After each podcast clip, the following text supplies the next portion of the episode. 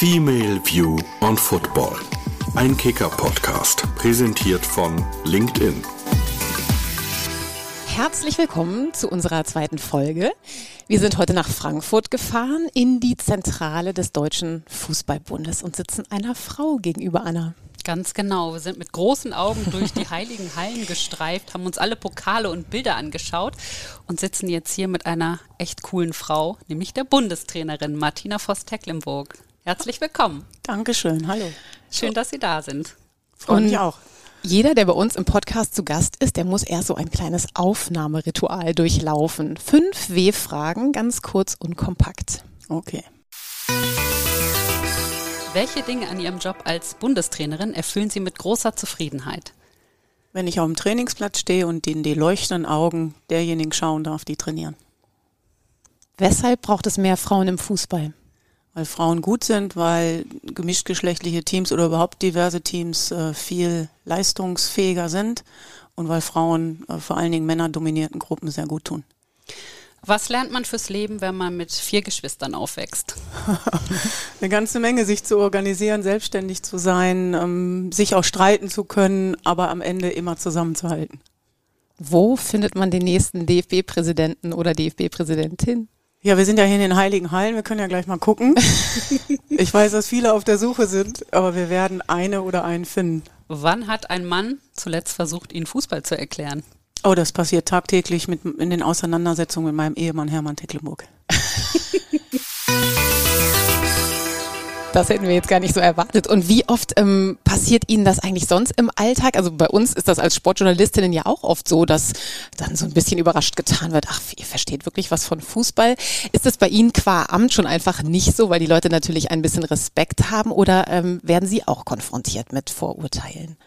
Oh, ich glaube, ich werde immer noch ab und an so im Versteckten konfrontiert, wenn die Menschen vielleicht noch nicht wissen, wer ich bin oder was ich bin oder was ich kann. Aber mittlerweile ist das bei ganz vielen Kollegen und Kolleginnen absolut auf Augenhöhe. Wir, also ich freue mich persönlich ja auch immer über jeden Austausch, weil er mich ja auch bereichert. Und von daher ist das, glaube ich, jetzt auch mit dem Status, den überhaupt die Frauen jetzt im Fußball sicher permanent ähm, erarbeiten und zu Recht äh, ja auch wahrgenommen werden, nicht mehr so, wie das früher der Fall war. Also wenn da Vorurteile kommen, dann kommen die natürlich eigentlich immer von Männern. Gibt es da so Lieblingssätze? Also Valeska hat schon erwähnt, bei uns ist das so, da kommt dann immer die Frage, interessierst du dich denn wirklich dafür? Oder dann so ganz überrascht, du verstehst ja wirklich was von Fußball. Gibt es da bei Ihnen auch so, ein, so einen Satz, der immer öfter kommt? Nee, also heute eigentlich nicht mehr. Früher war es tatsächlich so, ähm, wie bist du zum Fußball gekommen? Das wird ja auch kein Mann gefragt was ich, was wir häufiger hören, ist, wenn jemand bei uns war oder uns erlebt hat in unserer Arbeit, dass man tatsächlich sagt, boah, ich hätte gar nicht gedacht, dass das so professionell ist. Okay. Unglaublich. Lassen wir mal so stehen. Unglaublich. Bei, bei, mir ist das zum Beispiel manchmal so, wenn ich Zug fahre und hole den Kicker raus, dann merke ich, dass mein Gegenüber erst denkt und wenn er dann meinen Blick ähm, bekommt, dass manche dann fragen oder irgendeinen Spruch machen, ähm, uns überrascht sind das begegnet Ihnen wahrscheinlich äh, nicht mehr sowas, oder? Weil Sie einfach als Bundestrainerin ein gewisses Standing haben, oder? Nee, das passiert mir auch schon. Ich bin ja, bevor ich Bundestrainerin hier geworden bin, Nationaltrainerin in der Schweiz gewesen, bin wirklich siebeneinhalb Jahre gependelt, bin viel im Zug gefahren und habe dann entweder den Kicker gelesen oder habe am Laptop irgendwelche äh, Fußballspiele, Videoanalysen gemacht und es war genauso. Da kam erst ein Blick von rechts, ein Blick von links und dann kam man so, hm, was machen Sie? Sie beschäftigen sich mit Fußball, ja und warum und wie. Aber ich habe das manchmal auch provoziert, um halt mit den Menschen ins Gespräch zu kommen, um sie auch ein Stück weit mitzunehmen, aufzuklären, sie zu begeistern für, für uns, für unsere Sache, für unseren Fußball. Aber machen das auch Frauen oder sind das dann Männer, die Sie ansprechen? Das sind ähm, häufiger Männer gewesen, aber tatsächlich auch Frauen, die ähm, ja, die dann aber auch das Interesse zum Fußball haben. Und mittlerweile, ich meine, hm, wir haben 50 Prozent, glaube ich, Frauen mindestens, die sich für den Fußball interessieren. Und äh, trotzdem würde ich jetzt mal sagen, von zehn Personen sind es acht Männer und zwei Frauen. Ich finde das ja auch immer ganz charmant. Äh, Männer bringen ja immer die Frage auf, wann trainiert endlich eine Frau einen Bundesligisten? Es fängt ja früher an. Also früher muss ja der Grundstein dafür gelegt werden, dass Frauen überhaupt Trainerin werden, dass sie auch überhaupt in der Frauenbundesliga trainieren. Natürlich wäre das super cool, wenn da irgendwann mal eine Frau an der Seitenlinie steht. Aber ich finde, es muss irgendwie vorher erstmal noch viel Arbeit verrichtet werden, dass es so weit, weit kommen kann. Oder wie sehen Sie das? Ja, ich glaube, es braucht beides. Also erstmal sind wir ja massiv an der Thematik dran. Frauen, ähm, junge Frauen, Spielerinnen, ehemalige Spielerinnen, aktuelle Spielerinnen in die Trainerausbildung zu bekommen. Ich würde mir aber auch wünschen, dass wir mehr Vorbilder haben in den ersten drei Profiligen, weil es genau das braucht. Frauen wollen mehr angesprochen werden, Frauen brauchen mehr Vorbilder, Frauen brauchen mehr, ja, nachdem sie sich vielleicht auch ein bisschen richten können. Und deshalb ähm, würde es schon helfen, mhm. würde es wirklich helfen, wenn man jetzt äh, den Frauen, die sich in Deutschland ja auch zu Recht positioniert haben, gesagt haben, wir möchten im Männerfußball arbeiten, ihnen auch die gleiche Chance gibt. Und das ähm, wird aus meiner Wahrnehmung immer noch nicht getan. Mhm. Also man geht als Verein aktiv auf Trainer zu, man geht nicht aktiv auf Trainerinnen zu. Und ähm, deshalb, das eine ist weiter, weiter zu überlegen im Verein, in den Verbänden, wir vom DFB, wie bekommen wir mehr Frauen in dem Bereich. Aber nochmal, wir brauchen mehr Vorbilder. Wir haben ähm, ja in der Frauenbundesliga auch wieder nur eine Frau. Wir hatten letztes Jahr nur eine Frau. Und von daher sind wir da auch gefordert, um weiter Gas zu geben. Das ist interessant, dass Sie das sagen. Wie viele Frauen gibt es? Kann man das quantifizieren, die gerne auch in den Männerbereich streben als Trainerinnen? Gibt es wirklich viele? Das ist wirklich interessant, diese Information für uns. Es gibt, ähm, nee, es gibt nicht so viele. Es gibt aber einige. Mhm. Und äh, von daher glaube ich, würde es da helfen, ähm, erstmal junge Trainerinnen auch in die Le Nachwuchsleistungszentren zu holen. Das machen jetzt mittlerweile viele Vereine und stellen fest, hey, das ist ein Riesenmehrwert. Wir kriegen ein bisschen anderen Blick, wir, ähm, wir kriegen ein bisschen anderen Input für die Spieler und Spielerinnen. Es ist eh wertvoll, wenn man auch dort ähm, ja, diverse Teams hat, an die man sich wenden kann mit den unterschiedlichen Kompetenzen. Und dann, wie gesagt, ähm, müssen wir einfach Positionen auch schaffen. Es, es schreckt natürlich auch Frauen zum Teil ab, die sagen, wo ist denn meine Perspektive, wenn ich das beruflich machen möchte? Jetzt investiere ich viel in meine Ausbildung, aber wenn ich doch eigentlich weiß, ich bekomme keine realistische Chance und keine ehrliche Chance in den ersten drei Ligen und kann keine Profitrainerin werden. Und äh, in der Frauenbundesliga haben wir gerade mal zwölf Plätze und die sind auch mittlerweile sehr begehrt und sehr beliebt. Und ähm, von daher, ja, wie gesagt, schreckt das so ein bisschen ab. Die Top-Frauen, die wir jetzt haben in der Ausbildung, die sind alle äh, sehr gut versorgt. Wir haben ein ganz tolles Trainerinnen-Team hier beim DFB, vor allen Dingen auch im Nachwuchsbereich. Wir haben jetzt viele ehemalige Nationalspielerinnen als Co-Trainerin mit ins Boot genommen. Wir haben Spielerinnen, ehemalige Spielerinnen, die zumindest als Co-Trainerin in den Vereinen fungieren, aber ich würde mir dort auch mehr Cheftrainerinnen wünschen, die wirklich äh, Vorbilder sein können. Das ist auch so ein bisschen das, was ich meinte, ob man vielleicht den Weg erstmal so ein bisschen ebnen muss, um auch eine Akzeptanz zu schaffen, weil das ist ja zum Beispiel auch ein Grund, warum wir diesen Podcast machen, weil wir eben immer wieder feststellen, dass der weibliche Blick auf den Fußball gar nicht so gesehen gehört und am Ende auch akzeptiert wird. Und ich stelle mir vor, wenn jetzt plötzlich eine Frau irgendwo in der Bundesliga an der Seitenlinie steht, wie das auch medial vielleicht jedes Wochenende begleitet werden würde. Ich könnte mir vorstellen, dass das auch nicht immer so ganz fair ist oder dass auch viel dann eben immer über ihr Geschlecht gesprochen wird. Und ähm, ist die Bundesliga denn schon dafür bereit? Nein, ist sie nicht, sonst wäre es ja, sonst hätte mhm. sie ja schon ähm, aktiv das gestaltet.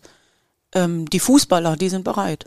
Das stellt man immer wieder fest, weil den Fußballern und den Fußballerinnen es ist völlig egal, wer da an der Seitenlinie steht, ob Mann oder Frau oder wie auch immer, sondern gut oder schlecht, Qualität. Bringt mich diese Person weiter? Kann diese Person mich entwickeln? Ist sie empathisch?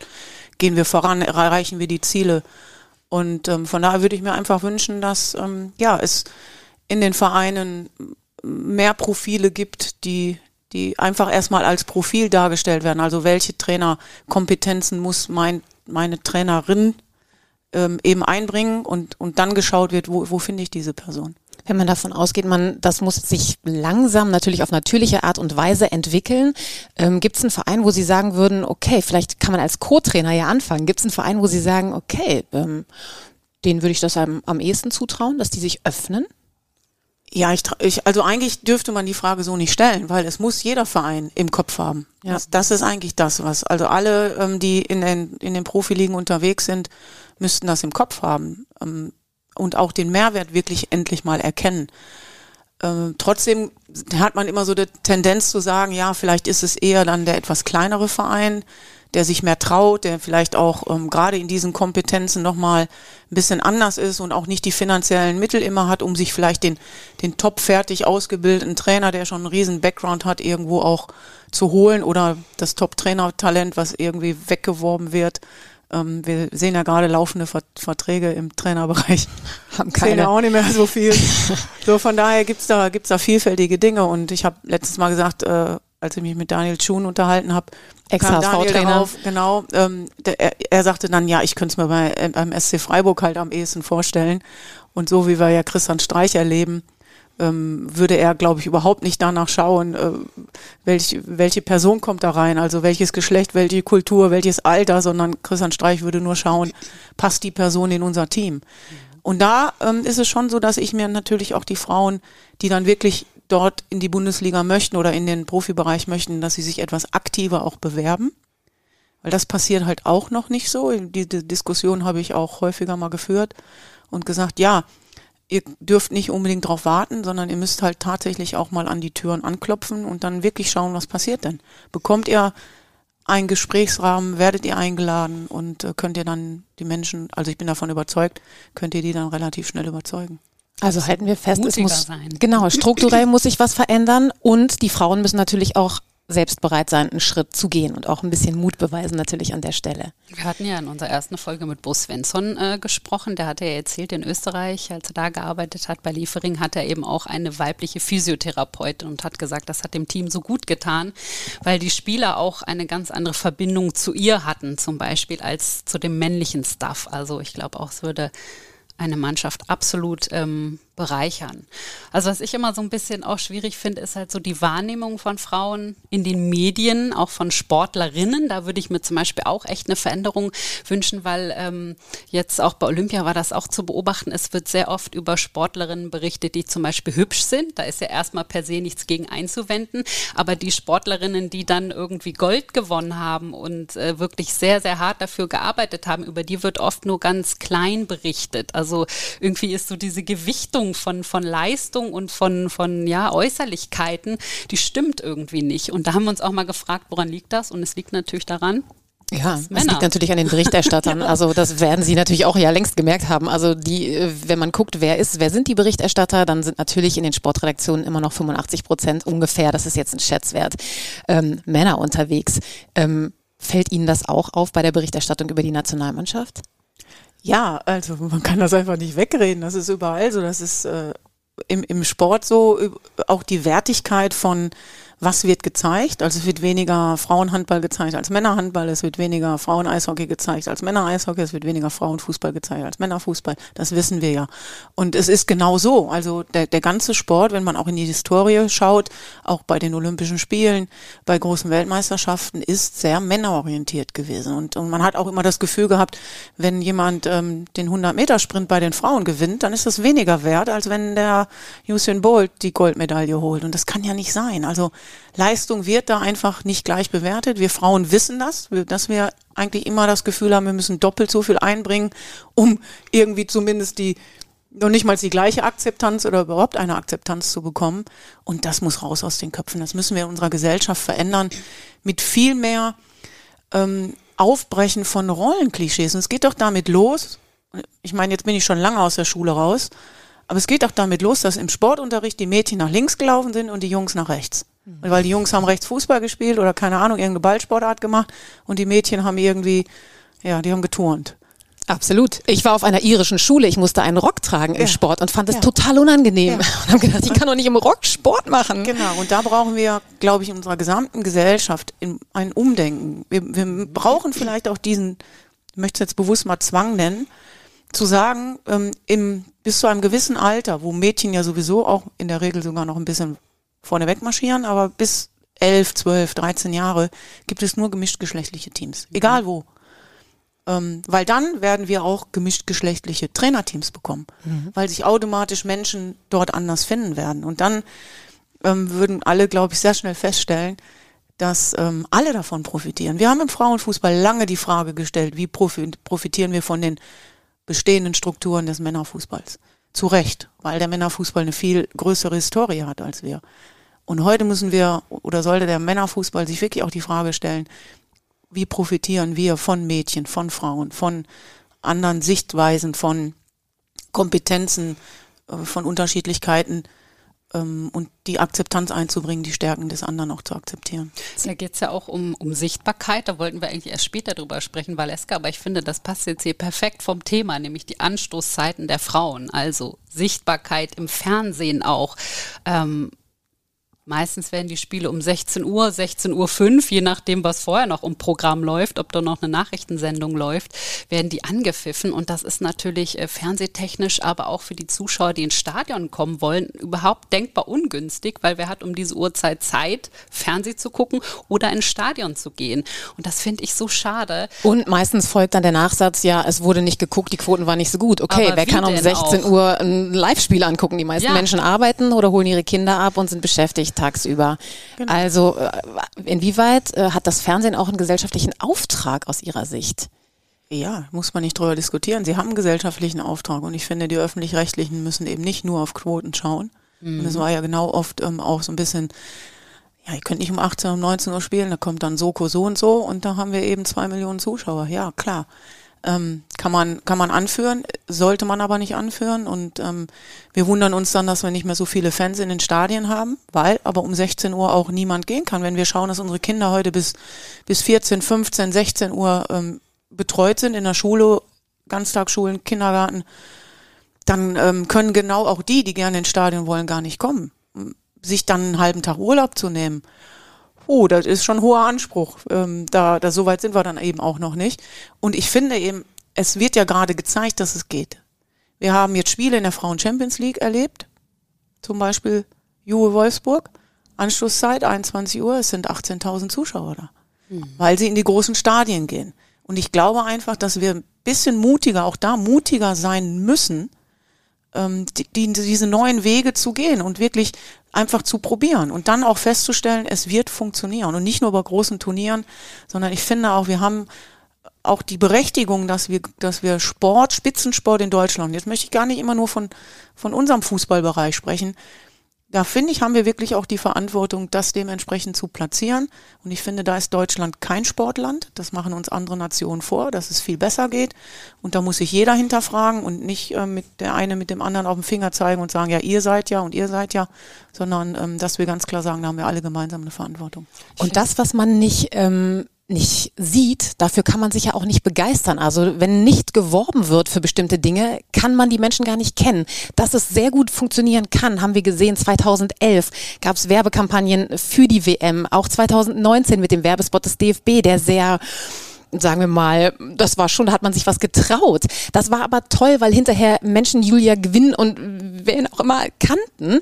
Ähm, das heißt, man hat da bewiesen, okay, wenn man so etwas macht, also man muss so etwas machen, damit die Leute überhaupt diese Personen kennen und die begeistern sich dann auch. Also wir hatten Quoten 2011, das weiß ich noch, Fernsehquoten, die waren fantastisch. Also dann war plötzlich dieses Turnier leider vorbei. 2019 fing das genauso toll erstmal an und plötzlich war leider das Turnier vorbei.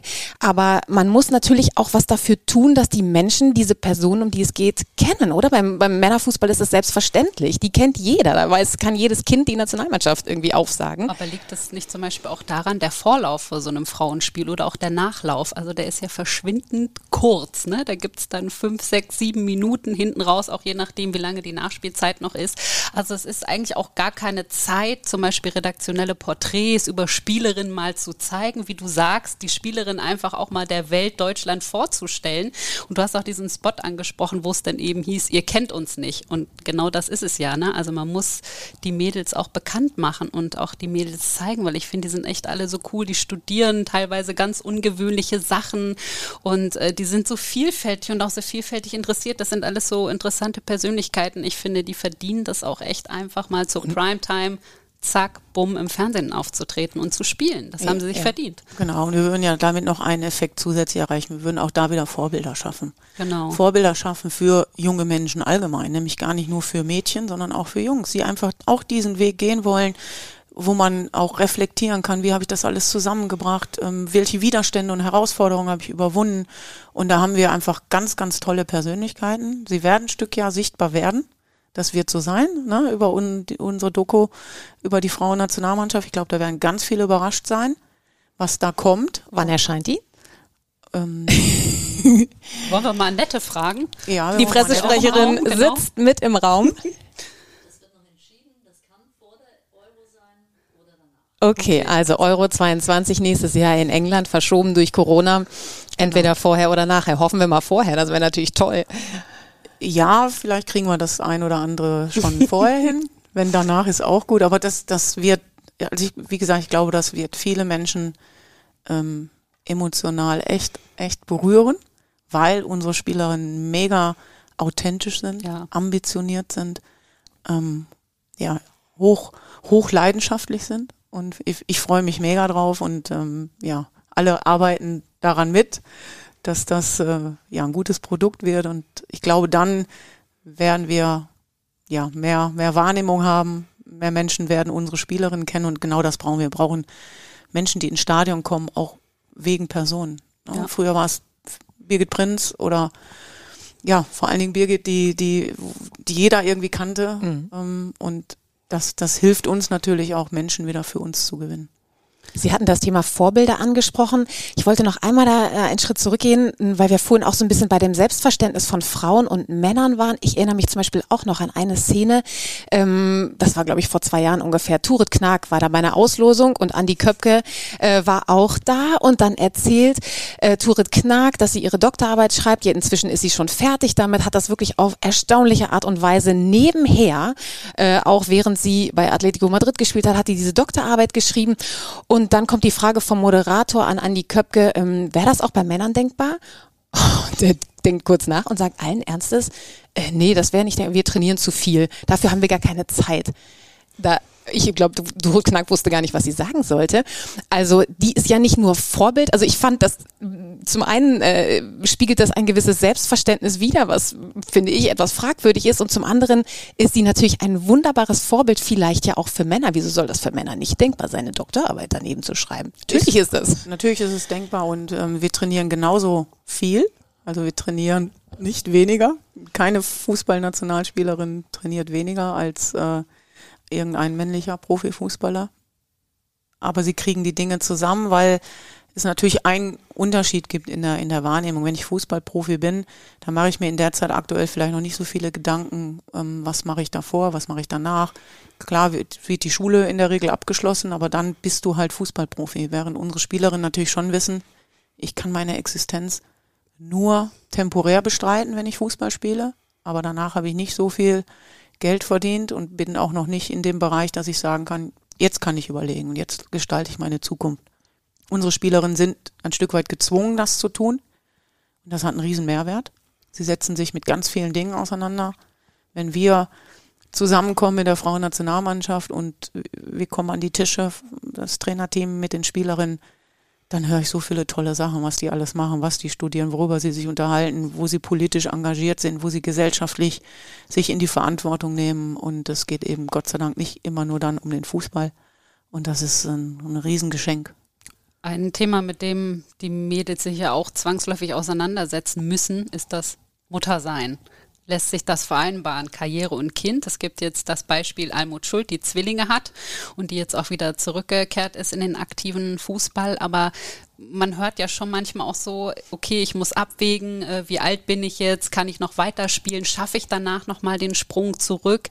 Also was müsste denn da auch getan werden, dass die Spielerinnen vielleicht nicht immer vor diese schwierige Entscheidung gestellt werden? Denn im Normalleben gibt es das ja auch, berufstätige Mütter, ne, gehen dann wieder los ins Büro, wohin auch immer, das Kind muss betreut werden, also es hängen ja so viele Dinge daran. Was kann man da noch tun, um, um die besser zu unterstützen, von den Vereinen vielleicht auch? Ja, auch da braucht es erstmal das Selbstverständnis, dass ähm, Mütter zurück in den Sport kehren.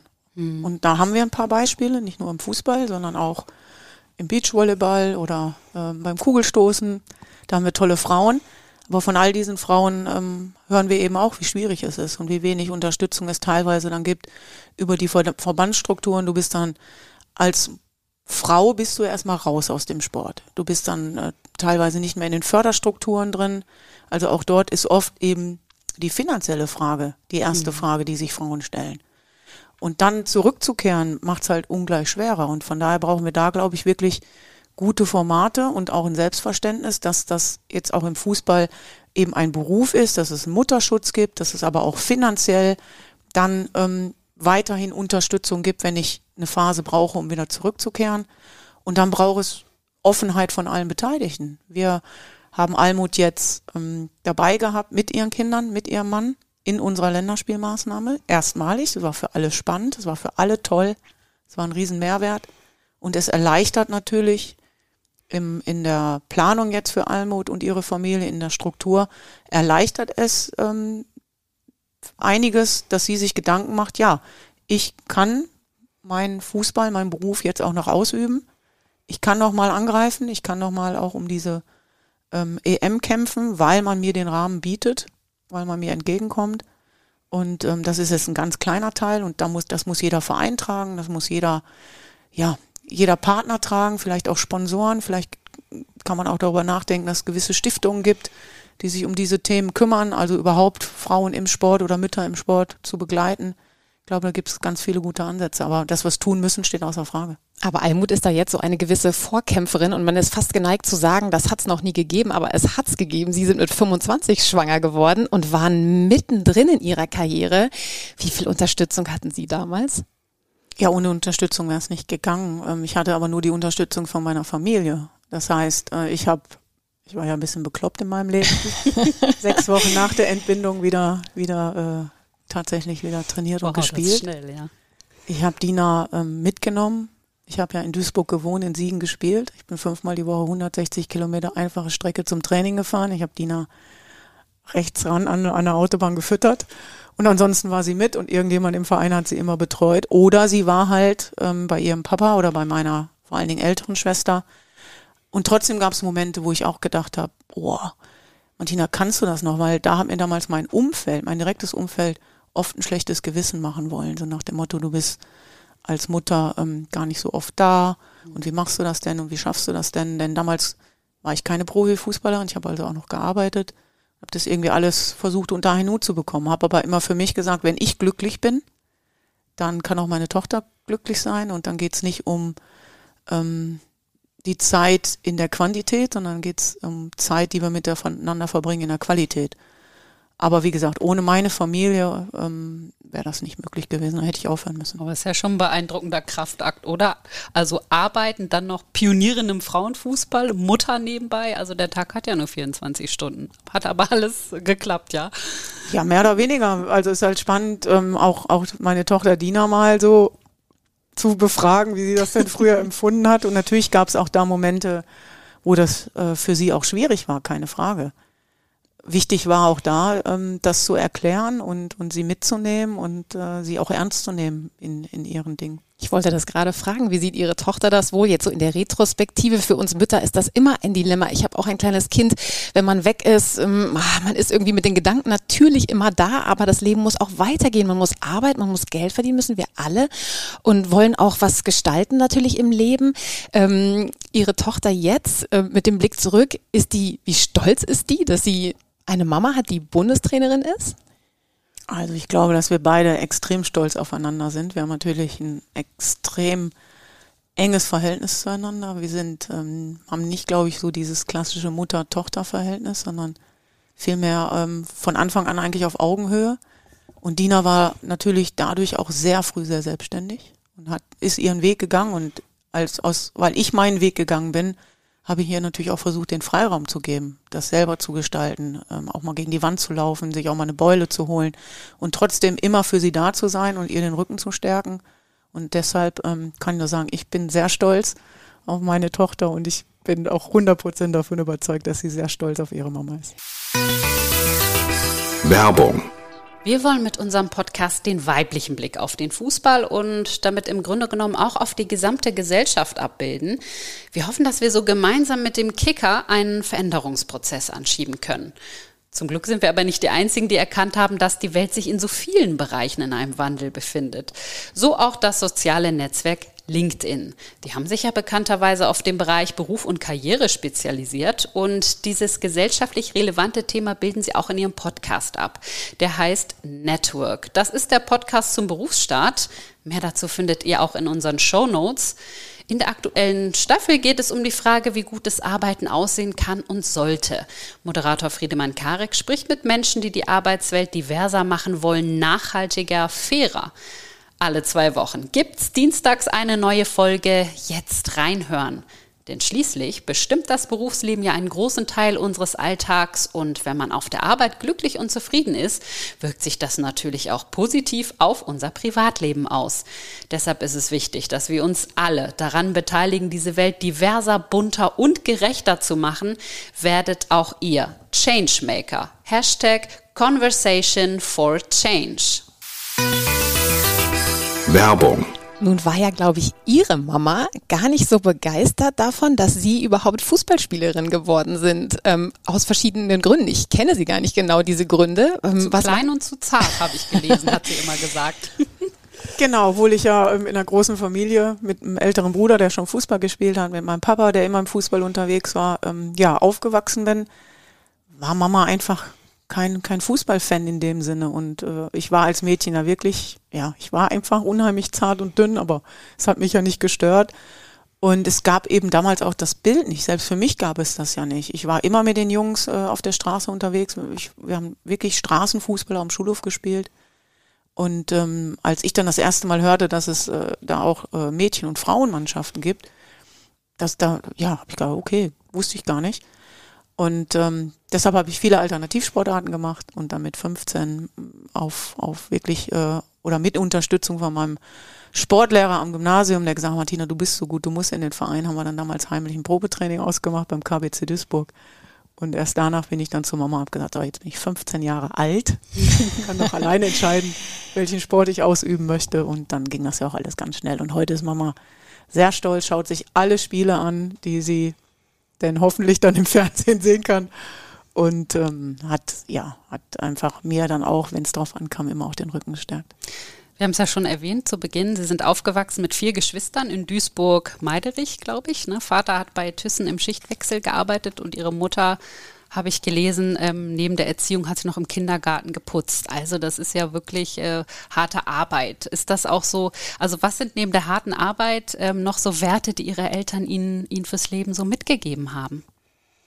Ja, ganz viele Werte. Ähm, neben dem, dass, dass ich meine Eltern einfach erlebt habe als sehr, sehr fleißig, als ähm, sehr familienorientiert. Wie gesagt, wenn es drauf ankam, haben immer alle zusammengehalten. Wir sind mit sieben Personen in einer Mietwohnung groß geworden, also auf auch etwas beengtem Raum. Da muss es klare Regeln geben. Die hat die Mama aufgestellt, weil Papa eben nicht so oft da war. Er hat neben der Wechselschicht dann auch noch ähm, in der Gärtnerei gearbeitet. Also ich kenne meinen Papa eigentlich nur arbeitend. Hm. Und trotzdem war er irgendwie präsent. Er hat es dann trotzdem geschafft, mit uns ins Fußballstadion zum MSV Duisburg zu gehen oder ähm, samstags nachmittags dann äh, unten das Auto zu waschen. Wir standen drumherum, wir Kinder, und haben mit ihm die Sport, die Fußballberichterstattung gehört. Also das ist ja der Klassiker in genau. Deutschland, oder? Das klassische Samstagsprogramm. Richtig, genau. Lustig. Und das war halt wichtig. Das waren Werte für uns. Ähm, wie gesagt, dann auch sehr früh sehr, sehr selbstständig zu sein, klare Regeln zu haben. Wir mussten samstags und sonntags um 12.30 Uhr am Tisch sitzen, am Mittagstisch. Also es gab klare Strukturen.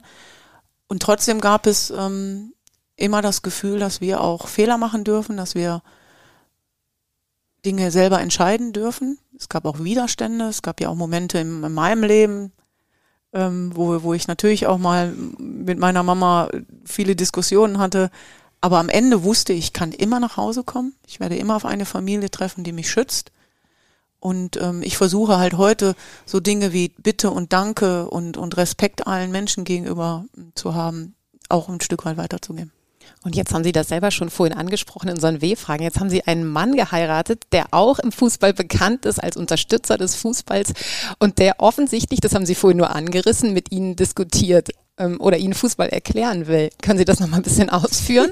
Ja, das war mit dem Augenzwinkern tatsächlich gesagt. Ähm, weil wir äh, erklären uns den Fußball häufig gegenseitig, was auch gut ist, weil wenn Hermann zu unseren Spielen kommt und er kommt eigentlich zu allen äh, Länderspielen oder immer schon, seitdem wir äh, zusammen sind, das sind jetzt schon 18 Jahre, hat er die, die Spiele, die ich dann auch ähm, gespielt habe oder als Trainerin dann geleitet habe, begleitet. Und da hat er oft eine objektivere Sicht, so von oben gesehen, weil er natürlich emotional nicht so gebunden ist. Ich habe immer so diesen Mutterschutzreflekt, erstmal alle meine Spielerinnen zu verteidigen, wenn da Kritik kommt. Andersrum bin ich natürlich auch mit unterwegs, wenn Hermann mit seinem SV Strahlen ähm, tagtäglich irgendwo engagiert ist. Und äh, deshalb sprechen wir immer mal wieder auch über Fußball. Auch wenn wir Fußball schauen, dann ähm, ja, schauen wir tatsächlich auf, auf Taktik oder auf Situationen oder Momente, die da passieren. Wir können nicht so wirklich entspannt, glaube ich, beide Fußball gucken. Aber es ist ein Riesenmehrwert. Was heißt denn das? Nicht so entspannt Fußball gucken? Also ich, ich kann, glaube ich, Fußball nicht mehr so wirklich aus der Fansicht gucken, sondern ich schaue natürlich sehr viel mit Trainerauge und, und versuche sehr aufmerksam zu sein und viele Dinge gleichzeitig zu sehen. Und, und früher hast du dich auch so ein bisschen mal berieseln lassen oder bist einfach auch irgendwie mal ja, einfach nicht so, so konzentriert vielleicht. Und äh, bei Hermann ist es ähnlich, der dann auch sagt, noch fünf Minuten, na, guck mal, und die spielen jetzt alle so. Oder als erstes, wenn dann ähm, am Wochenende die Zeitung gelesen wird, dann wird erstmal geguckt, ja, wie sind denn so die taktischen Trends? Wer, wer spielt denn mit Dreierkette, Viererkette, Fünferkette, mit einer Spitze, zwei Spitzen? Und da haben wir schon ein paar Grundsatzdiskussionen oder einen grundsätzlichen Austausch darüber. Und ähm, ja, das ist ein Teil unserer, unserer Gemeinsamkeit. Wir haben Gott sei Dank viele andere. Wir gehen gerne ins Kino, wir gern, gehen gerne gut essen, wir gehen gerne ins Theater. Ähm, wir lesen beide sehr viel. Wenn ich nach Hause komme, wenn ich jetzt zehn Tage mit zur Nationalmannschaft weg bin, dann liegt immer ein Stapel an ähm, tollen Zeitungsausschnitten dort, die mein Mann gelesen hat und wo er gerne möchte, dass ich die auch lese. Und da haben wir viele Themen. Also ich finde, ähm, man kann so viele schöne, charmante Geschichten über sie und ihren Mann lesen und ich habe da irgendwie, obwohl ich ihren Mann ja gar nicht kenne, ähm, gleich so eine, ja so Respekt äh, gespürt, die, den sie beide füreinander haben, also großen Respekt und ähm, ja irgendwie so eine ganz tiefe Bindung auch. Da gibt's ja so wirklich äh, ganz charmante Sachen, äh, dass sie irgendwie gesagt haben, für uns war am Anfang der Millionär mit dem Porsche, am Ende war er dann ihr Mann oder auch die Geschichte, äh, dass er ihnen ja relativ schnell gesagt hat, also dich werde ich heiraten heiraten. Das hat er ihnen mit dem Kugelschreiber auf den Arm geschrieben. Am Ende haben sie aber den Antrag gemacht. Ähm, ist das auch so diese, diese Stärke, diese Unabhängigkeit, die sie beide haben, was sie aber auch irgendwie so auf eine gewisse Art und Weise zusammenbringt, zusammenhält? Ja, mit Sicherheit. Also gerade am Anfang war das die Herausforderung. Also ich weiß, dass, dass Hermann mir auch dann so ein, zwei Mal gesagt, ich glaube, das mit uns funktioniert nicht, wenn sie zugleich, du, du bist so eine starke Persönlichkeit oder zu Beginn habe ich einfach Entscheidungen äh, weiterhin alleine getroffen, weil ich 15 Jahre lang quasi ja meine Tochter alleine großgezogen habe und, und viel alleine entschieden habe. Und ähm, das war natürlich ein Prozess, den wir miteinander gehen mussten. Aber es ist genau das. Ich habe eine riesen Wertschätzung vor dem Unternehmer Hermann Tecklenburg. Ich habe viel von meinem Mann lernen können, ähm, wie man sich organisiert, strukturiert, wie man Zielplanung macht, wenn du so ein Familienunternehmen führst was jetzt auch in den letzten Jahren so gewachsen ist, dann kann ich natürlich als Führungsperson im Sport auch ganz viel davon lernen. Andersrum hat Hermann auch viel von meiner Führungskompetenz gelernt. Und von daher ähm, begegnen wir uns sehr auf Augenhöhe. Führt auch mal zu Konflikten, aber die gehören dazu. Wir besitzen aber die Stärke tatsächlich, ähm, dann wieder darüber zu reden und, und äh, uns mit unseren Meinungen auch auseinanderzusetzen. Da merkt man es wieder wahrscheinlich, wie charmant auch gemischte Teams sind. Ne? Sie führen ein Team, er führt ein Team, ein, kein Sportteam, aber ähm, jeder macht das auf ein bisschen andere Art und Weise und das ist, macht den ganzen Charme aus. Ne? Sie haben mir jetzt gerade gesagt, ähm, was Sie so in der Freizeit gerne zusammen machen. Schreiben Sie eigentlich noch Gedichte? Wenig, wenig bis gar nicht. Also ich muss auch sagen, dass ich meistens meine Gedichte oder meine, ja, meine Dinge geschrieben habe, wenn es mir nicht so gut ging.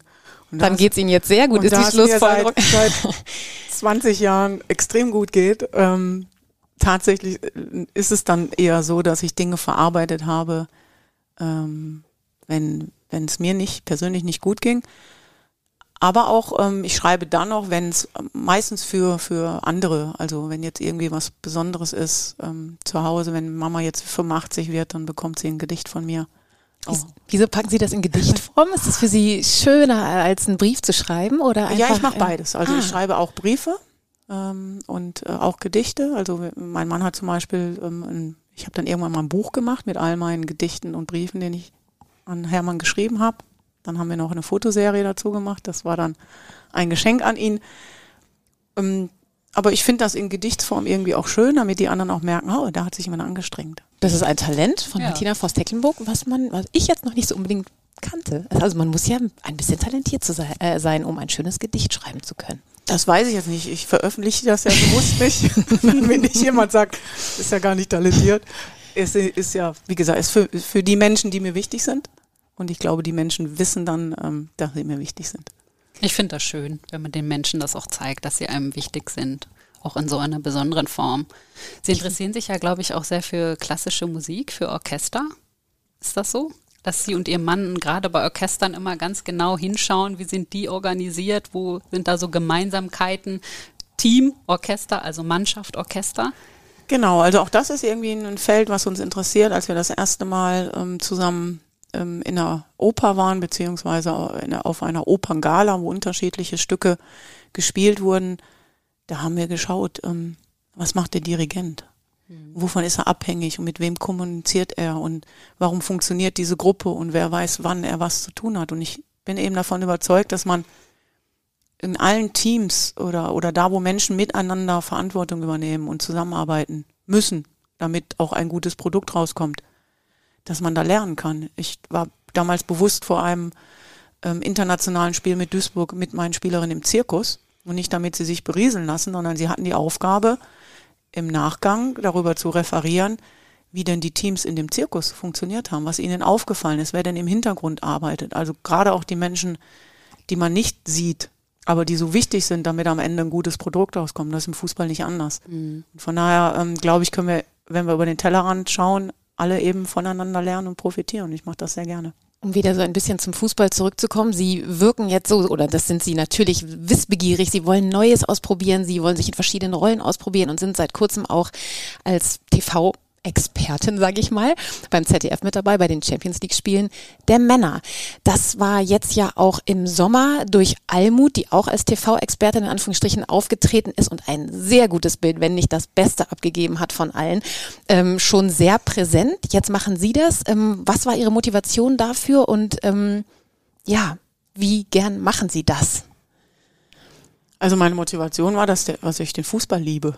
Und ähm, als Thomas Fuhrmann äh, auf mich zukam vom ZDF und mich gefragt hat, nachdem ich ja zweimal als ähm, Expertin der Schweiz im Sommer schon ähm, da sein durfte und uns das riesen Spaß gemacht hat und wir, glaube ich, auch sehr viel positive Resonanz darauf bekommen haben, habe ich dann gesagt, ja, klar, es ist, ähm, glaube ich, auch wieder ein Stück weit, was uns in der Sichtbarkeit hilft, wenn ich als Bundestrainerin dort eben Fernseh technisch präsent bin, dann hilft es auch, dass Menschen, die mich vielleicht oder uns nicht kennen, sagen, wer sitzt denn da? Ah, da sitzt die Bundestrainerin. Okay, da hören wir jetzt mal zu. Und ähm, ja, hilft vielleicht, dass jemand nachschaut oder googelt oder guckt und dass wir dann wieder Verbindungen herstellen, auch eben zu uns. Und deshalb neben dem, dass, wie gesagt, mich der Fußball generell interessiert, habe ich das sehr gerne wahrgenommen. Also Almut und die Bundestrainerin erklären den Männern jetzt mal den Fußball, das gefällt mir. Wie sehr hat sie das auch gefreut, dass Almut ähm, so viel positive Resonanz bekommen hat für ihren Einsatz? Ja, das hat mich sehr gefreut, aber für mich war es überhaupt keine Überraschung. ich kenne ja Almut und ich wusste, ähm, da passiert Die zeigt da schon, ja. Und äh, ja, ist ja so. Und es war ja nicht nur Almut, also wir haben ja auch noch jetzt viele andere die dort ähm, vorneweg marschieren und nicht nur eben ähm, in, in dem Bereich, sondern eben Gott sei Dank auch als Sportmoderatorinnen, Kommentatorinnen.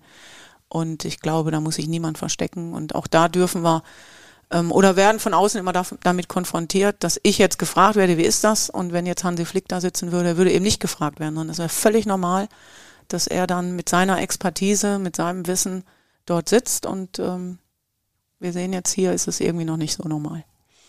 Kommen wir nochmal zur Nationalmannschaft zurück und zu Ihrer Rolle als Trainerin. Sie haben schon erzählt, Sie gehen nochmal mit den Spielerinnen in den Zirkus. Also es scheint sich nicht nur alles um Taktik zu drehen. Ähm, in welcher Rolle sehen Sie sich denn dort? Also können die Spielerinnen zum Beispiel auch mit Problemen zu Ihnen kommen und würden Sie diesbezüglich auch sagen, dass so zwischen Frauen eine größere Offenheit herrscht und dadurch vielleicht auch ein größerer Zusammenhalt? Ist für mich natürlich schwierig zu sagen, wie es bei den Männern ist, weil ich habe zwar zwei Jahre den SV Strahlen trainiert und, und ich glaube auch dort sind Spieler, wenn du gewisse Beziehungen aufbaust, kommen sie auch mit ihren, mhm. ihren Dingen, weil wichtig ist ja, dass du den Menschen hinter dem Spieler oder der Spielerin siehst, also nicht nur die Funktion auf dem Platz, sondern genau den Menschen siehst und kennst um auch zu wissen, warum ähm, funktioniert gerade etwas sehr gut, warum funktioniert es vielleicht aber auch gerade nicht gut. Vielleicht sind private Probleme da, vielleicht sind Sorgen da, vielleicht sind auch, auch Ängste da, vielleicht ist Druck da. Und natürlich ist es im, im Best-Case-Fall so, dass so viel Vertrauen da ist, dass auch die Spielerinnen mit ihren Sorgen, Problemen oder auch vielleicht nur mit, mit ihren Gefühlen, sie stehen vor Entscheidungen, Veränderungen, ähm, auch zu uns kommen. Weil wir sehen uns als neutrale Partner, als Instanzen, wir sehen uns als äh, Menschen, die ja ähm, unsere Spielerinnen ins Zentrum stellen. Und mittlerweile ist, ist natürlich meine Position als Trainerin schon ein bisschen anders jetzt in, als Bundestrainerin im DFB. Ich habe ein hochkompetentes, super tolles Trainerteam mit unterschiedlichen Stärken, die wir nutzen. Und ich bin mehr so der Kopf jetzt, der mehr draufschaut. In der mhm. Schweiz war ich viel mehr Macherin, viel mehr noch selbst auch Dinge einfach handeln und regeln müssen, was ich total gerne mache, wo ich auch aufblühe. Ich musste auch lernen, mich ein Stück weit zurückzunehmen. Und ähm, jetzt versuche ich wirklich noch viel mehr diese Kompetenzen aller zu nutzen, mehr Aufgaben auch und Verantwortlichkeiten aufzuteilen, immer im Sinne davon, dass wir alle davon profitieren können. Sie hatten gerade schon angesprochen, man damit es soll gut funktionieren, hatten Sie gesagt. Jetzt ist ja die sportlich die große Frage, wie gut funktioniert es denn jetzt im Team? 2019 das Ausscheiden bei der WM in Frankreich ist jetzt einige Jahre her. Durch Corona wurde das Turnier im die, die EM verschoben, findet jetzt erst im kommenden Jahr statt. Ähm, inwieweit haben Sie ein Gefühl, wo Ihre Mannschaft ähm, gerade steht? Oh, im Moment ist es wirklich noch ein schwieriges Gefühl. Wir haben uns auch tatsächlich diese Frage innerhalb des Teams gestellt, auch mit den Spielerinnen. Jetzt haben wir nochmal ähm, wichtige Spiele in der Qualifikation vor uns. Ich glaube, wenn wir jetzt äh, Portugal gespielt haben, wissen wir ein bisschen mehr. Ähm, und dann freuen wir uns auf den Februar. Da haben wir ein Turnier in England mit England, Spanien und Kanada. Das ist ein kleines Vorbereitungsturnier genau, vor der EM. Genau. Und wir haben uns bewusst für dieses äh, Turnier, für dieses Vorbereitungsturnier entschieden. Und ich denke, dann, dann können wir tatsächlich mehr sagen, wo stehen wir insgesamt im Gesamtbild. Wir haben jetzt sehr viel an Offensivthemen gearbeitet, wir haben sehr viel versucht, unsere ähm, kreativen Momente zu entwickeln, dort Prinzipien auch herauszuarbeiten. So defensiv haben wir Themen noch nicht bearbeiten müssen. Das kommt jetzt erst und deshalb sind wir selber ein Stück weit gespannt. Fakt ist aber auch, ich traue dieser Mannschaft extrem viel zu. Wir haben ganz viel Talent gepaart mit viel Erfahrung. Wir hoffen natürlich und wünschen unserem Trainerteam, dass wir alle Spielerinnen gesund auf den Platz bekommen, dass wir am Ende ja ähm, vor einer ganz harten Entscheidung stehen werden, wen nominieren wir für die EM. Weil aktuell haben wir 30 bis 35 Spielerinnen, wo wir sagen, die haben absolut die Kompetenz, ein EM-Turnier spielen zu können. Am Ende können es nur 23 sein. Das wird Härtefallentscheidungen geben. Es wird auch ungerechte Entscheidungen geben. Aber wir müssen entscheiden. Und deshalb hoffe ich, dass wir unser Talent, unsere Potenziale und unsere Erfahrung zusammen einbringen. Wir wollen jedes Spiel bestimmen. Wir wollen gegen jeden Gegner dominant sein. Ähm, aber ich glaube, dass wir erst im März so richtig sagen können, was braucht diese Mannschaft noch, um berechtigterweise um diesen EM-Titel im Sommer mitspielen zu können, zu wollen, weil das wollen wir tun. Hat das auch damit zu tun, also in Ihrer Qualifikationsgruppe führen Sie jetzt ja souverän und haben auch hohe Siege eingefahren, zum Beispiel gegen Israel jetzt zuletzt, Bulgarien, Serbien. Aber es gibt natürlich gewisse Situationen und Aufgaben, vor die man gestellt wird in einem Spiel, aber vor allem gegen große Gegner. Und Israel zum Beispiel ist natürlich eine Mannschaft, die in vielen Belangen gar nicht so professionell arbeiten können wie die Deutschen. Ist das so ein bisschen ein Problem oder wie gehen Sie damit um, dass man natürlich sich nicht immer mit ganz großen Teams messen kann, weil eben nicht alle Nationen auf diesem Niveau momentan arbeiten? Genau, es war für uns genau die Herausforderung. Wir haben das erste Mal durch, die, durch das Verschieben der EM ähm, die Situation, dass wir eine WM-Qualifikation auf ein EM-Turnier spielen. Das heißt, du kannst deine Mannschaften nicht wie sonst ein Jahr vorher die aussuchen und mhm. besprechen und schauen, wer fordert uns jetzt dort, wer fordert uns dort. Ähm, und das hat es jetzt so ein bisschen herausfordernd gemacht. Der, der Vorteil liegt darin, du musst Ergebnisse erzielen, egal gegen wen. Und deshalb nutzen wir eben dann den Februar und dann nochmal in der direkten Vorbereitung auf die EM. Da brauchen wir sicherlich nochmal ein oder zwei starke Gegner, die wir dann bespielen ähm, können, um dann wirklich auch vorbereitet zu sein. Weil eins ist klar, diese EM 2022 in England, die wird sportlich herausragend sein. Wir haben 16 Top-Nationen. In Europa ist es so eng wie noch nie aus meiner Sicht. Aus meiner Sicht können sechs bis acht Nationen berechtigterweise sagen, wir können Europameister werden. Das hatten wir, glaube ich, noch nie. Und ich freue mich drauf. Ähm, und wir stellen uns dieser Herausforderung, aber wir wollen dazugehören.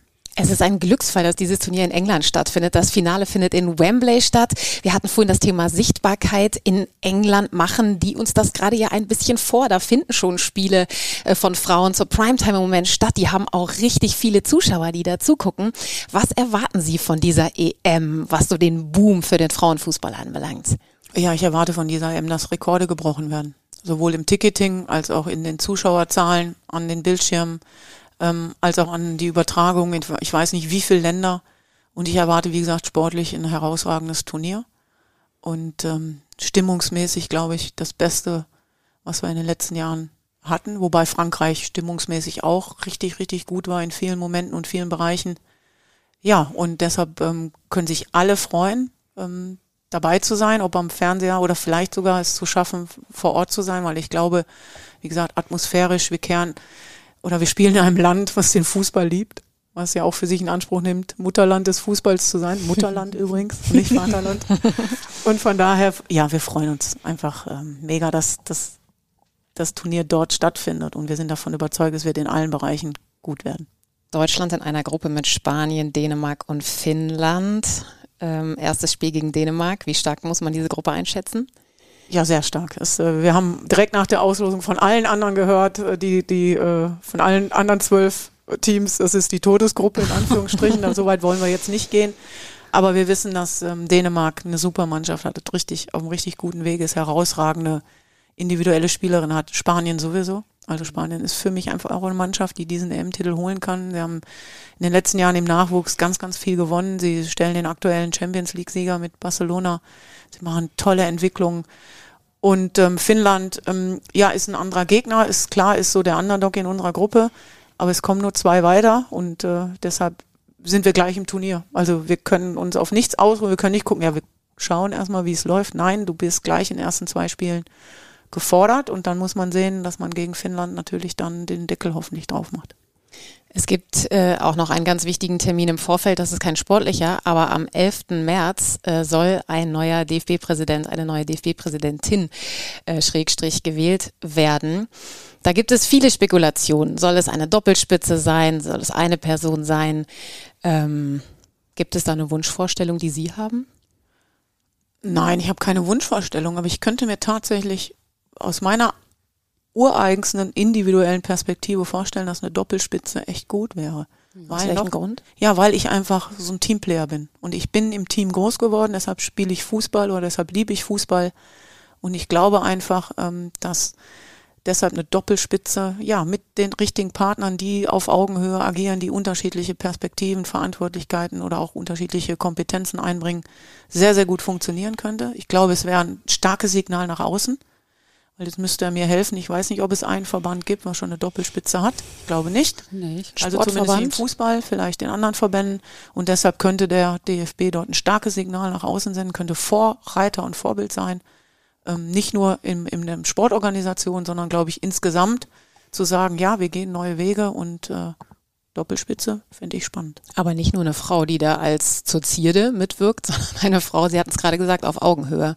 Ja, natürlich, aber dieses Selbstverständnis herrscht ja hier. Also das ist ja völlig klar. Da wird es ja nicht darum gehen, jetzt irgendwelche Dinge von außen zu befriedigen, sondern da wird es darum gehen, davon überzeugt zu sein, dass das der ähm, richtige Weg ist, dass das die Menschen sind, die ähm, den DFB, der schwierige Zeiten hinter sich hat, in eine äh, Zukunft führen kann. Ich finde, wir haben hier auf sportlicher Ebene enorme Kompetenzen im Männer, im Männerbereich, im Frauenbereich, im Jugendbereich. Wir haben so viel Expertise hier auf, auf Trainerebene.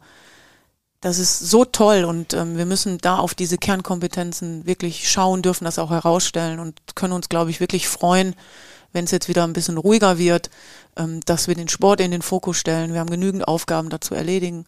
Und äh, ich bin da positiv gestimmt. Was sind das auch für Aufgaben, die man vielleicht zu erledigen hat? Gibt es auch strukturelles, wo Sie sagen, da müsste man noch mal ein bisschen nachbessern, da müssen wir uns einfach als Verband noch mal weiter nach vorne bewegen? Ja, ich glaube, das ist ganz vielfältig. Wir wissen alle, dass wir in dieser Corona-Zeit, und die hört ja nicht auf, die, wir sind ja mittendrin und sie wird uns auch noch beschäftigen, viele, viele Kinder im Sport verloren haben, auch im Fußball. Wir müssen den Vereinen helfen, in, in vielen Bereichen dort wieder ähm, sich öffnen zu können. Wir müssen Trainer und Trainerinnen weiterentwickeln, neue Wege, neue Expertisen gehen. Wir haben komplett die Trainerausbildung auf den Kopf gestellt. Wir haben sie angepasst. Ich glaube, sie hat jetzt ein Niveau und ein Format, was unglaublich individuell und stark ist.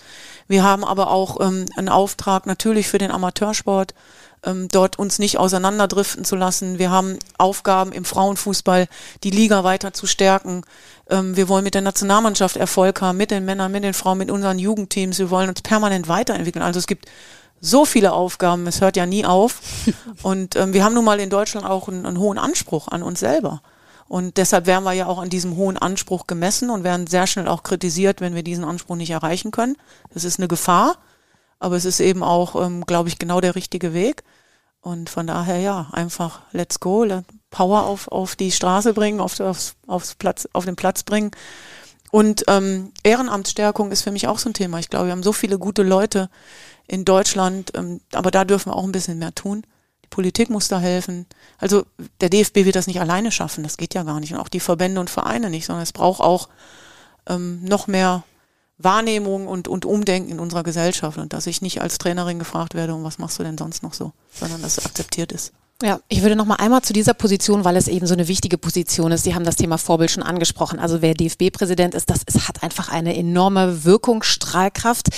Ganz oft ähm, höre ich von männlichen Kollegen, ähm, ja, da sind ja nicht genug Frauen. Also da sind auch keine, die sich anbieten oder so. In diesem konkreten Fall gibt es Frauen, die Sie für kompetent halten, die da sind und dies machen würden. Ja, und äh, die haben sich auch schon geäußert und von daher gibt's die, klar. Und ich glaube auch da, wenn man das jetzt wirklich möchte ähm, und es, ich, es ist ja immer schwierig, so in, in diese Struktur, in diese Verbandsstruktur, in diesen Föderalismus da auch reinzuschauen. Es ist halt auch ein bisschen kompliziert, wie dann am Ende auch ähm, so eine ähm, so ein Präsident oder Präsidentin halt auch dann gewählt wird oder ähm, sich eben auch positionieren kann. Aber wenn man es wirklich will, dann wird man die richtigen Personen finden. Interessant, wenn man es wirklich will. Wir sind sehr gespannt, ob man es wirklich will. Absolut. Machen wir noch einen ähm, Exkurs zu einem Thema, was uns auch am Herzen liegt, ähm, was in den letzten Wochen und Monaten besprochen wurde. Und zwar, wenn wir über den großen Teich wandern in die US-Liga. Es gab dort ähm, Fälle und Vorwürfe ähm, von über Trainer, die ähm, ihre Spielerinnen quasi angefasst haben, wo es Übergriffe gab. Diese Trainer wurden inzwischen äh, suspendiert. Äh, vier von zehn Trainern mussten da gehen. Das hat für sehr viel Wirbel gesorgt. Personen wie Megan Rapinoe haben sich da klar und deutlich zu Wort gemeldet, haben gesagt, das geht überhaupt gar nicht und so weiter. Es war auch in anderen Ländern, auch aus Australien gab es Fälle. Also das ist nichts, was die USA exklusiv hat. Ähm, erstmal die Frage, Sie haben das natürlich auch gelesen. Mit was für einem Gefühl haben Sie das gelesen? Ich glaube, mit dem gleichen Gefühl wie viele andere. Ich, man ist natürlich schockiert. Ähm, ich bin nicht schockiert darüber, dass es zum Thema ähm, geworden ist, weil mir ist völlig klar, der Fußball ist ein Spiegelbild unserer Gesellschaft und diese Themen von sexualisierter Gewalt oder Übergriffe oder gegenüber Frauen, Mädchen, auch gegenüber Männern und Jungs, gibt's überall. Das wissen wir, ähm, ob, ob wir da in die Kirche oder in die Schulen oder wo auch immer hin, hinschauen. Mich hat eher schockiert, dass es so lange nicht thematisiert wurde. Das zeigt, wie groß die Angst war der Spielerin, die es betroffen oder der Betroffenen überhaupt, wie groß die Angst ist. Es hat mir gezeigt, dass wir viel mehr aufklären müssen. Auch das ist ein Auftrag, den wir in die Vereine geben müssen. Wir müssen vertrauensvolle Personen und vertrauensvolles Umfeld schaffen, ich selber bin damals in meiner Tätigkeit als Verbandssportlehrerin auch schon damit ähm, konfrontiert worden. Mir hat sich eine Spielerin anvertraut und ich konnte dann an die entsprechenden Instanzen ähm, vertrauensvoll weiterleiten und wusste, dort wird geholfen. Und ähm, ja, von daher dürfen wir einfach nicht schweigen. Wir dürfen das nicht einfach hinnehmen. Wir müssen hinschauen und wir müssen unseren Jungs und Mädchen den sicheren Rahmen geben, dass sie sagen, das ist nicht normal, was mir da widerfährt. Ich muss ähm, das sagen dürfen und ich muss das auch glaubhaft sagen dürfen und wir müssen dort in die Verantwortlichkeiten reingehen und unsere Kinder ähm, einfach zu schützen. Und wie kann es sein, dass solche Trainer, das kam auch raus, ähm, bei dieser Recherche und bei den Offenbarungen, die dann endlich, also die Frauen, die sich endlich getraut haben zu reden, da waren die Vorwürfe standen im Raum und die waren ganz deutlich und die lagen auf dem Tisch und trotzdem wurden diese Trainer immer wieder verpflichtet. Wie kann das sein? Ja, das ist eine berechtigte Frage, die ich nicht beantworten kann, weil wenn ich in dieser Position wäre und ich würde damit konfrontiert werden, dann hätte diese Person keine Chance und ich würde das auch anzeigen. Ich würde sagen und immer wieder hartnäckig wird das verfolgt, wird das untersucht. Es gilt immer erstmal die Unschuldsvermutung, das ist völlig klar, weil ich möchte auch niemand zu Unrecht irgendwo an den Pranger stellen, aber wir müssen das ernst nehmen und wir müssen auch dort ähm, so ein bisschen in diese männerdominierte Welt, wo es, glaube ich, auch ähm, einen Schutz, einen gegenseitigen Schutz gibt oder vielleicht manchmal auch, habe ich das Gefühl, einen anderen Blick oder ein anderes Verständnis gibt für bestimmte Dinge. Da müssen wir einfach sagen, nein, das ist ein No-Go. Und äh, auch da würden Frauen, gute Frauen, viele Frauen in Führungspositionen, glaube ich, helfen, ähm, dass es gar nicht erst so weit kommt, dass man sich auch mit Themen auseinandersetzen kann und das und frühzeitig Gefahren auch erkennen kann. Anna und ich haben da viel diskutiert, auch im Vorfeld drüber, dass vielleicht einigen gar nicht bewusst ist, wann diese Grenze anfängt. Ich glaube, Sie hatten ja gesagt, Spiegel der Gesellschaft. Und ich glaube, das trifft es ganz gut. Ich denke, es ist wichtig, dass Frauen mutig nach vorne treten und sagen, so, hier fängt für mich Belästigung schon an.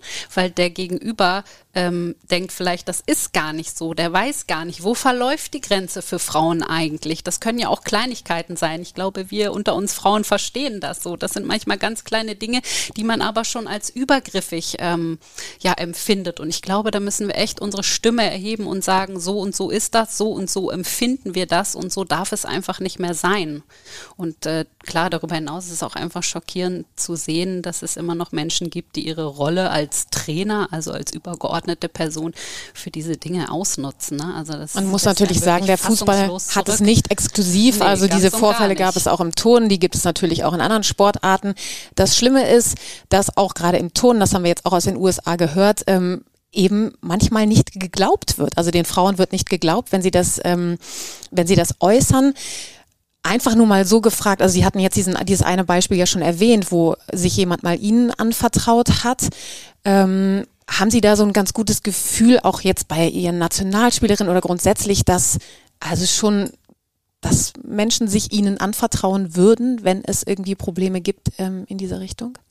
Ja, weil wir das auch immer wieder spiegeln. Also weil wir das, Wird das thematisiert? An, anbieten. Ja, mhm. natürlich. In, ähm, wir führen ja immer oder ich führe ja mit jeder Spielerin auch individuelle Gespräche, wo es ähm, um alles andere geht als um Fußball. Mhm.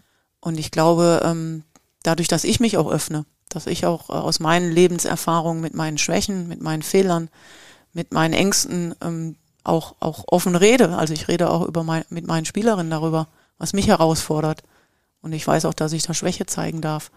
Dann ähm, hilft das natürlich. Und ich bin, äh, ich glaube, dass wir sehr sensibel mit unseren Spielerinnen umgehen. Ich ähm, und glaube auch, dass wir, wenn es so wäre, dass sich Spielerinnen, ähm, wenn sie sich nicht schon woanders dann anvertraut haben, auch ja auch uns anvertrauen würden. Ich glaube, diesen sicheren Rahmen haben wir tatsächlich bei uns geschaffen. Ich würde sagen, bevor wir das Gespräch ähm, beenden, kommen wir vielleicht noch einmal zurück zu uns hier, zu unserer Bundesliga raus aus Amerika und schließen vielleicht mit der Frage ab. Also in der Frauenbundesliga, es gibt tatsächlich Spielerinnen, die ihre Schuhe noch selber bezahlen müssen. Und äh, wir haben über England gesprochen. Da wurden die Vereine verpflichtet, die Männerteams auch ein Frauenteam aufzubauen. Also vielleicht kann man noch mal grundsätzlich zusammenfassen, was muss vielleicht auch in der Frauenbundesliga noch getan werden, damit die einfach noch populärer wird, damit noch mehr Zuschauer dahin kommen, sich die tollen Spiele angucken. Ja, zuerst möchte ich sagen, es gibt auch in England noch Spielerinnen, die ihre Schuhe selber kaufen müssen. Das ist das eine. ähm, aber, aber tatsächlich ist es so, dass wir ähm, in allen Bereichen in der Struktur wachsen müssen. Das heißt, ähm, wir brauchen am liebsten zwölf und vielleicht irgendwann noch mehr Vereine, ähm, die wirklich sagen können, wir können, wir haben eine Profimannschaft Frauenfußball mit äh, einem Kader von 23 bis 25 Spielerinnen, denen wir einen professionellen Rahmen bieten können. Mhm. Und zwar nicht nur in der Infrastruktur, nicht nur im, in der Betreuung, in den, in den Kompetenzen, sondern auch im finanziellen Rahmen. Ähm, so gut sind wir einfach noch nicht aufgestellt. Wir haben Bundesliga-Vereine, die bekommen diesen Etat nicht zusammen. Das heißt, wir müssen natürlich ganz viel schauen, ähm, wo bekommen wir Gelder her, wo, wo können wir den Fußball, wir kommen wieder zum Ausgangspunkt, sichtbarer machen in welche großen Stadien gehen wir, wie generieren wir mehr Zuschauereinnahmen, mehr ähm, TV-Gelder etc. pp, um einmal diesen, diesen Rahmen auch wirklich bieten zu können. Und da würden natürlich Lizenzvereine helfen, die einfach schon bestehende Strukturen haben, die aber auch dann diese bestehenden Strukturen zur Verfügung stellen. Also es nutzt auch nichts, wenn wir Vereine haben, die ein tolles äh, Umfeld haben für ihren männlichen Fußball und für ihre Nachwuchsleistungszentren und die Mädchen da nicht reinkommen. Die Beispiele haben wir auch immer noch. Mhm. Und natürlich können wir über Zulassungsvoraussetzungen reden, ob wir dort ähm, höhere Maßstäbe ansetzen, andere Kriterien ähm, eben auch anlegen. Da sind wir dran. Wir haben das Projekt Zukunft weiblich im DFB und da werden genau all diese Themen bearbeitet. Aber auch da sage ich wieder, das wird der DFB nicht alleine regeln können, sondern da brauchen wir alle. Da brauchen wir die Vereine, die Medien, die TV-Anstalten, die Gesellschaft, den DFB als Dachverband, die Regionalverbände und Menschen. Menschen, die einfach Lust haben, die nächsten Schritte zu gehen und die nächsten Wege zu gehen. Vielleicht brauchen irgendwann auch einen Mindestlohn. Ähm, es gibt viele Themen, die wir da bearbeiten können, aber wir brauchen ähm, ja einfach die nächsten Schritte in die richtige Richtung. Und bei Menschen, da haben Sie mehrfach in diesem Interview schon gesagt, dass es ganz wichtig ist, Vorbilder zu haben. Das merkt man ja auch in der Berufswelt, dass man, dass es einfach leichter ist, wenn bestimmte Menschen den Weg schon mal gegangen sind, dann hat man, kann man das so ein bisschen nachahmen. Es gibt diese Person ja auch im Frauenfußball, wenn man international nochmal guckt, also ähm, Megan Rapinoe, Abby Wambach, Alex Morgan, Hope Solo, die kennen viele, die sich mit Fußball beschäftigen. Ähm, was hat zum Beispiel Megan Rapinoe, die sich ja auch Wortgefechte politischer Art geliefert hat mit dem Ex-Präsidenten, was hat die getan für den Frauenfußball? Welchen Wert hat sie? Ich glaube, den kann man ja gar nicht, gar nicht beziffern, äh, weder weder in der Wahrnehmung noch in dem, sondern sie zeigt, ich bin eine starke Frau und ich stehe für die Dinge ein, die ich wichtig finde. Und das auf allen Ebenen. Und über den Sport hat sie eine Plattform gefunden, das auch zu transportieren. Und da ist sie eben Vorbild in allen Bereichen. Und ich möchte einfach, dass wir mündige Menschen haben. Und das möchte ich nicht ja nur bei uns, bei uns Frauen. Wir haben so starke Spielerinnen, die sagen ihre Meinung, das ist so. Aber ich möchte ein Beispiel nur machen.